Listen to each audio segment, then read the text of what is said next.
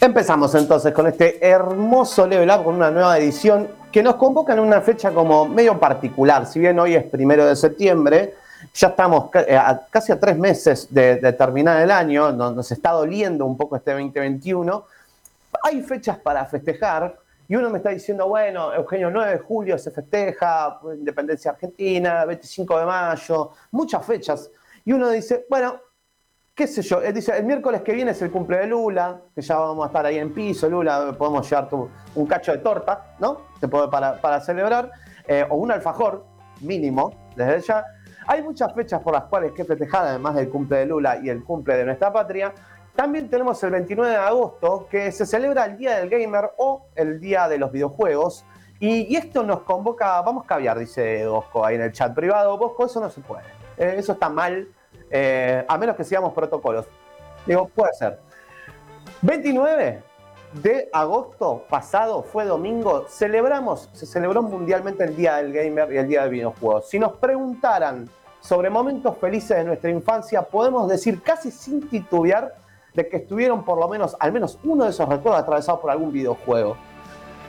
Para los que tenemos 25 o 30 años, más o menos, nacimos en una época, si aclaré el tema de la fecha. Agarraste un abanico que te favorece, ¿no? Sí, sí, obvio, obvio, pero viene a mi punto, viene a mi punto. Para los que tenemos 25 o 30 años, nacimos en la época de una maduración de la industria de, los videojuegos, ¿no? Ya era una industria muy, muy, pesada, ya que como venía con mucha experiencia, muchas consolas, muchos videojuegos, pero que en la época de los 25 o 30 de donde nosotros nacimos, 89 por ahí, 90 monedas, empezaron a madurar ciertas empresas y a meterse de lleno en el mundo de los videojuegos. Podemos mencionar las, como las más conocidas, Nintendo, Sony, o sea, la, como la Nintendo 64, por ejemplo, la Sony PlayStation lanzada en el 98. Podemos decir, bueno, estuvo Atari, estuvo Sega. Sega. Tenemos un montón, infinidades de cosas. De hecho, voy a hacer una sugerencia a aquellas personas que, están escuchando. Si ponen Wikipedia y ponen generaciones de, de consolas, ¿no? porque las consolas de videojuego, además de, clasificarse por alguna manera en eh, consolas de mesa, eh, consolas de bolsillo o consolas híbridas, que es como, una, como la Twitch, no sé cómo era, creo que la Nintendo Switch, se considera una consola híbrida. Eh, además de esa clasificación, son como, se divide en generaciones. En esas generaciones hay saltos eh, cualitativos y cuantitativos en relación a lo que es la tecnología para eh, idear y programar nuevos videojuegos. Les invito, porque yo es imposible hacerlo esto al aire en 20 minutos, les invito a ustedes googlear y entrar a Wikipedia en ese sentido y poner generaciones de consolas. Abajo de todo va a haber todas las consolas que hubo que no son conocidas. Tipo, hoy en esta sección van a escuchar de por lo menos una que no la van a tener tan clara. No la van a tener tan clara. Ya lo vamos a dejar ahí. Ahora, ¿por qué se festeja este 29 de agosto? Básicamente casi por una cuestión comercial, ¿no? Esto se, origina en España en el año no muy lejano del 2008, donde la revista Hobby Consolas PC Manía y Play Manía no sé si se acuerda. quiero, quiero decir tantas cosas, quiero decir muchas cosas, pero no te quiero interrumpir la columna. Las consolas yo creo que lograron la perfección a los 64 bits. Yo creo que, yo creo que hay PlayStation, Nintendo 64, las de, las de 32 son lindas y esas revistas, ay, como las guías de Resident Evil 2 la que guía, me en la, la hobby la guía, yo tenía, me acuerdo que te, antes, cuando vamos a, como a socializar esto para, la gente que nos está viendo, que tiene menos de 20 años, las cosas no se veían por YouTube, las cosas se tenían que leer. Y vos leías una guía para cómo, cómo carajo conseguir un arma determinada que estaba en la otra punta del mapa. Exacto.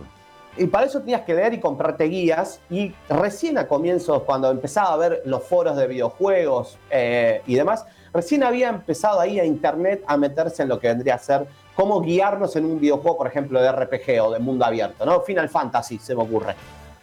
A mí nunca se me dice, no sé, cómo jugar al Final Fantasy, que tiene un mundo abierto enorme, cómo jugar al Final Fantasy sin guía, era imposible. A mí me pasaba, me pasaba cuando jugaba, perdón que interrumpa, es que estas cosas me, traen, me, generan cosas. Eh, cuando jugábamos al Resident Evil con mi hermano, obvio era verlo jugar, ¿no? Y él tenía la revista Hobby que habíamos comprado, qué sé yo, pero era vos mirá, yo juego, la típica. Olvídate. Y claro, cuando jugaba solo, yo con- tenía mi propio slot en el memory card, que era como, vos mi partida no la toques. Y yo decía, ¿cómo hacía? Encontraba por el Resident Evil un cajón, ¿viste? Y cuando era un, ah, en el cajón este estaba la shotgun, listo, con esto paso esta parte y como que te bajabas a la tierra, ¿no? Tranquilidad. com- combinaciones de materia en, en el Final Fantasy. ¿Cómo conseguir un chocobo dorado en el Final Fantasy 1? Era imposible, gente. Así, un montón de cosas. Y las teníamos que leer. Y estas revistas estaban como al servicio de eso, ¿no? Y por una cuestión comercial se empezó a festejar el Día del Gamer, el Día del Videojuego, allá por el 2008. Para hacer un, como un repaso muy general de consolas que no tenemos mucho conocimiento, de la generación 1 a la generación 5 desconocemos completamente la amplia gama que hay de consolas. Pero cuando digo amplia, digo más de 20, más de 30, más de 40. O sea, hay mucho. ¿Por qué? Porque la producción de consolas no estaba tan centralizada como lo es hoy. Hoy podemos ver a Nintendo, podemos ver Microsoft con la Xbox, podemos ver PlayStation, y hasta ahí medio como que se acabó. O sea, en términos de consolas, no hay mayores gigantes. Antes estaba esa disputa por eh, básicamente manejar y conseguir el monopolio o una, una parte de la torta de, de lo que era el mundo de los videojuegos. Y esa disputa se volvió muy encarnizada, incluso con Sega liderándola.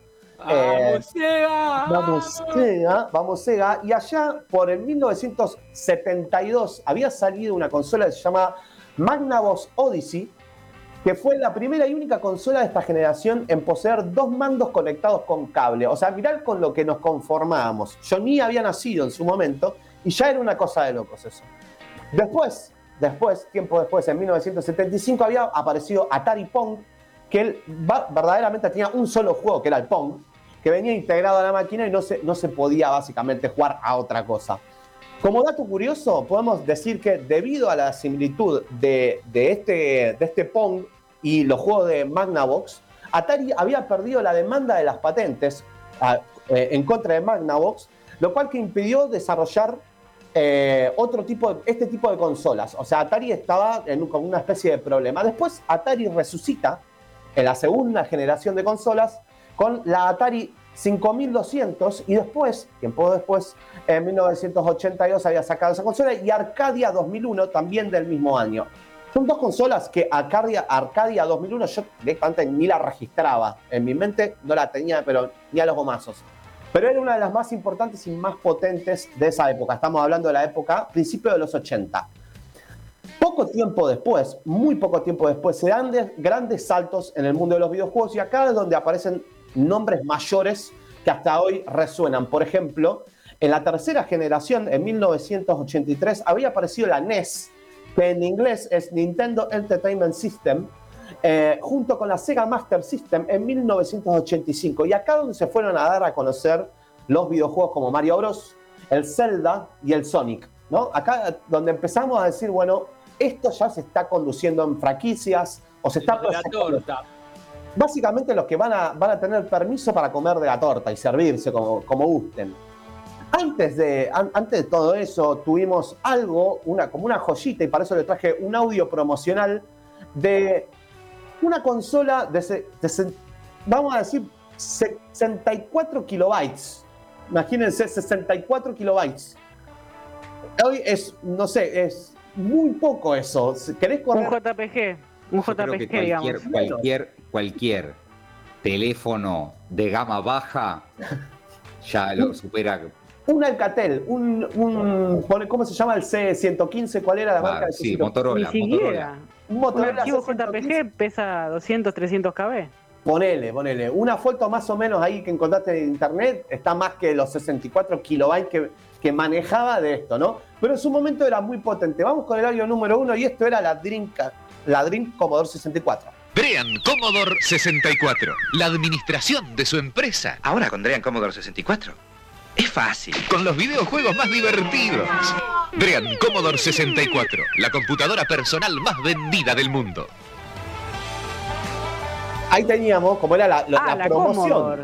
La Commodore Commodore. 64. La Commodore Sí. 64. Prince of Era el. Commodore 64 una cosa que fue furor en Estados Unidos, o sea, la rompió toda en Estados Unidos. Eh, era una consola que uno dice, bueno, estábamos diciendo 64 kilobytes, pero era realmente muy potente para la época, tan potente que se usaba tanto para oficinas como para videojuegos. Ya no era que se hacían o no, se estaban mezclando ambos ámbitos. La Commodore 64 no era que era específicamente para videojuegos, sino que era una computadora que le podías cargar eh, videojuegos. Muchos juegos hay de mm, como aventuras gráficas se empezaron a desarrollar porque tampoco la capacidad de procesamiento de datos eh, nos permitía demasiado. Pero ahí se empezaban a hacer como las pequeñas, las pequeñas, las primeras narrativas eh, o aventuras gráficas, como se quiere, y muchas, muchas de las producciones, no de las producciones en videojuegos, no venían de la mano de empresas para Commodore 64, sino que venían de la gente que decidía eh, básicamente empezar a armar, ¿no? Empezar a programar un videojuego y las vendían por correo, vendían copias por correo. Es así, es así que una de las competencias que, que, hacía fuerza a la Dream, a Dream Commodore eh, 64 era la CZ Spectrum Plus, que le va a dar un dato acá muy curioso, era industria nacional. Vamos con el segundo audio para presentar a la CZ Spectrum Plus. Spectrum Plus de Sinclair con joystick, cassette y su fantástica pistola electrónica para que dispares tu imaginación en miles de juegos. Spectrum Plus de Sinclair y dispara tu imaginación. Ahí teníamos como la, la propaganda, ¿no? De hecho venía con una pistola, ¿no? Venía una pistola de luz, que era la pistola que habíamos mencionado al principio del programa, que el inventor de esa pistola láser es el mismo inventor de el juego, el Simon, ¿no? El coso lúdico ese que te volvía loco. A la, a la tercera te volvía loco, exactamente. Y que después de vinieron en lo que es la, la Family, ¿no? Que te veías el. ¿Cómo se llamaba el, el juego del, del perro? Matar patos. El Duck. eh, sí, ya sé cuál es, ya sé cuál Duck es. Hunter. Ya te lo googleo. Duck Hunter. Era Dog Hunter. que se, que se, meti- que se metía, se metían ahí, hacía el quilombo, boom, y después te aparecía con los ¿Cómo patos colgados en la boca, Se te canceladísimo. cagaba de risa. ¿Cómo hacía cuando canceladísimo. cargaba?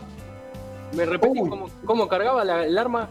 Eh, disparabas afuera de la tele. Ah, es verdad. Tenías que disparar afuera de la tele para, para recargar. Era como los fichines en su momento que era tipo que el te- Time Crisis. Era, que crisis, te apuntabas a para abajo. Exactamente. Bueno, para, eso, eso te quería, te quería tirar. Los fichines, ¿en qué, cómo, cómo entran en toda esta cronología? ¿Son como una especie de generación aparte? ¿Tienen un desarrollo que nada que ver? Son- co- Posta es un mundo aparte. Hay un documental muy bueno que siempre recomiendo, que es uno que está en Netflix, que se llama.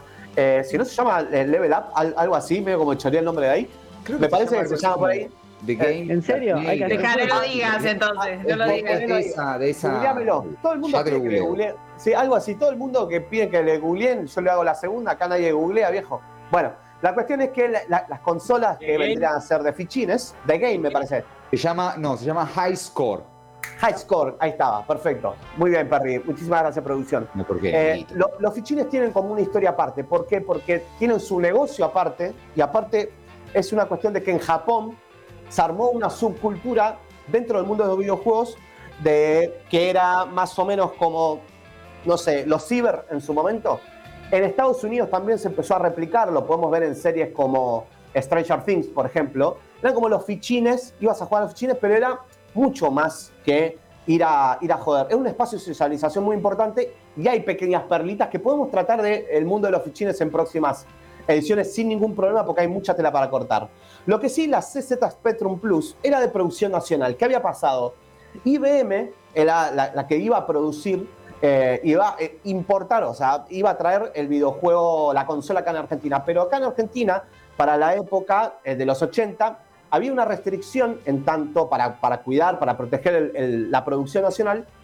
eh, una determinada parte, un determinado porcentaje de la consola o cualquier producto que venían afuera tenía que producirse en Argentina.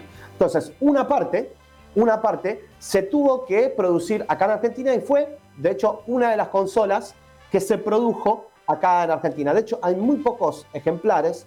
Se compraba con australes, como para que se den una idea, Claro. y se trataba de un clon de un producto bajo licencia que se llama Sinclair Spectrum, una consola inglesa, de una, produ- va. una productora inglesa que quería comercializarla ahí. Ahora, ustedes saben que, o sea, si yo digo Inglaterra y época de los 80, 82, por ahí, Y en pedo te compra esa consola. Ni en pedo te la la, compro, hierro, traidores ¿qué de mierda, tómensela, tómensela, Sí, aguante sí. la industria nacional. Básicamente Malvinas, todo ese debate de Malvinas y demás, atravesaba todo eso y también los intercambios comerciales con ambos países. Y esto hizo que también se decidiera pasar por tercerizada por Portugal para que nos brinden los materiales para que se ensamblen en, en Argentina. Y es una de las, de las cosas. ¿Por qué se dejó de producir? Básicamente porque se prendió fuego la productora, la fábrica se prendió fuego, eh, y una de las fábricas estaba, eh, si no recuerdo mal, en La Pampa. Eh, es un dato que voy a chequear después. Estaba en La Pampa, la productora y se prendió fuego. Y ya está, no la- lugar donde lugar donde no te esperás una fábrica de videojuegos en La Pampa, no, disculpen, pero en medio de La Pampa. No te lo imaginas. Pero había una, había, estaba la fábrica y esa fábrica verdaderamente producía muchísimo. De hecho, producía unos, unos 400, unas 400 consolas. este, y eso era mucho para la época por la capacidad de producción y también porque tenían que viajar todas las partes para que, para que se pueda producir acá. Y después un salto de generación, a la cuarta generación, que es el salto del 8 bit al 16 bit. Y ahí es donde entra la Sega Mega Drive o la Sega Genesis en 1988.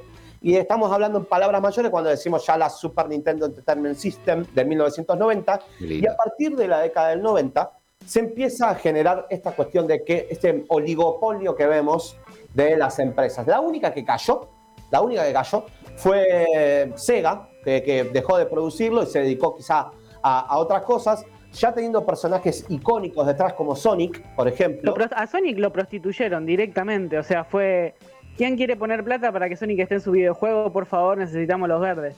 Exactamente. eh, Claro. Empezó a haber problemas financieros y demás y Sega dejó de producir eh, e- estas consolas para, para pasar a dedicarse a otras cosas, etcétera, etcétera. 1994, y es cuando entramos, cuando yo dije al principio de los 29, 30 años, eh, empezamos a ver como esta maduración, y cuando hablo de maduración es la consolidación de un mercado, ¿no? Eh, y también la- los saltos tecnológicos que cada vez son mayores. Acá los saltos tecnológicos de generación en generación son muy mínimos. Más allá de que el 8 al 16 hay un cambio de 64 mil colores, ¿no? O sea, hay una posibilidad de reproducir colores enorme del 8 a 16 bits. Imagínense el 16 al 64 bits con la Nintendo 64 y la PlayStation 1. Y ahí es cuando entra este hermoso audio número 4. Eh, este es uno de los sonidos que si ustedes me dicen, Eugenio, tenés que llevarle un sonido para que nos represente como humanidad frente a los extraterrestres. Yo les llevaría el siguiente. Adelante.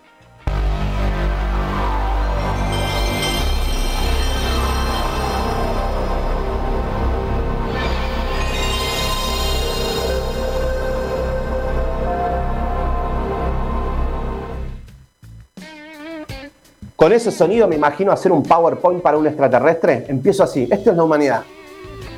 No puede salir nada mal después de ese sonido. Esa es la introducción de la PlayStation 1. Fede. Ah, pensé que era fútbol de primera. No, no, fútbol de primera. Federico, Sí, por sí. favor. ¿Querés que te haga una sección de música? Fútbol de primera era Vangelis. Era una, una banda de rock progresivo allá de la década del. Ah, mala mía, mala No, mía. pará, pará, porque ahí quiero meter una burbuja y no, no tiene nada que ver. Pero me acuerdo que era escuchar ese sonido y después rogar para que arranque el disco. Era, por favor, que arranque el disco. Exactamente. Me, me mato. De hecho, esos son dos sonidos eh, por separado. Y el último de los sonidos, que es un poco más dulce, como que te da la bienvenida, es cuando la, mm, la consola reconocía el CD. Eh, o sea, cumplía esa función. Cuando escuchabas eso, te quedabas un poco más tranquilo, Quedás pero la- te quedabas así, "Uf, no tengo que pegarle de vuelta, no tengo que Esa girar el CD. adrenalina, esa adrenalina, soplar ¿Qué? los, los casetitos del Sega. Ay, Dios, Hacer Qué esto. no genialidad. tenía qué- sentido. ¿Por qué soplabas? No te- tenía sentido. Sí, te tenía sentido. Por los contactitos, boludo. No, tenía sentido. Apagás o prendías de vuelta, es como cuando desenchufás y prendés. ¿Qué no tiene sentido? En su momento también, otra cosa, aquellas personas que también tenían animales, perros en, en sus casas, los, los, los joysticks se podían conectar, se podían desenchufar, pero nada, tenían que estar enchufados para que ande. Y más de una vez, y voy a confesar, mi perra porota se llevaba puesta la Play con, con- con consola y todo, y así se me rompió una PlayStation que costaba mucho comprar. De hecho, la PlayStation en su Era presentación... de ricos, eran de ricos. De la Play era y la, la- Nintendo eran de ricos. la, la Nintendo de 64 ya era un level tremendo. ¿Por Sí, era Porque tu papá, Play tu papá gerente. Tu papá Es- gerente te compró la Nintendo, la reconcha de tu hermana, no me invitaste. Exactamente, exactamente. Invítame a tomar la leche y a jugar a la, a la Nintendo. Ahora bien, la PlayStation 1 se dio, se ganó popularidad, no solamente por los títulos, sino porque valía menos. De hecho, en la presentación, previamente, eh, creo que era el E3 de 1998, si no me acuerdo mal, el E3 de mil, no, 1995, eh, se presentó la PlayStation 1, que es donde se presentan los videojuegos y novedades y demás. Sony presentaba la PlayStation 1 y anteriormente habían presentado a la Nintendo 64 y la Nintendo 64 costaba como 600 dólares. Lo único que tuvo que decir uno de los gerentes de, Sony fue subirse al estrado y decir 299 dólares. Se bajó del estrado y todo el mundo aplaudiendo con un fervor tremendo, tremendo. Está en internet, lo pueden ver, dura 10 segundos. Porque fue lo lo voy a buscar ya mismo. Después en los pasos está buenísimo porque es el fervor de la gente de que una consola cueste tan barato, ¿no? Para todo lo que brindaba. Claro. La consola, para aquellos que no entienden de, de- de videojuegos, porque no les interesa el mundo ni nada por el estilo, es algo que a nosotros nos, nos rodea de ciertos momentos con amigos, de felicidad, de bronca, de nuestras primeras eh, patadas, eh, broncas, etcétera, etcétera, etcétera.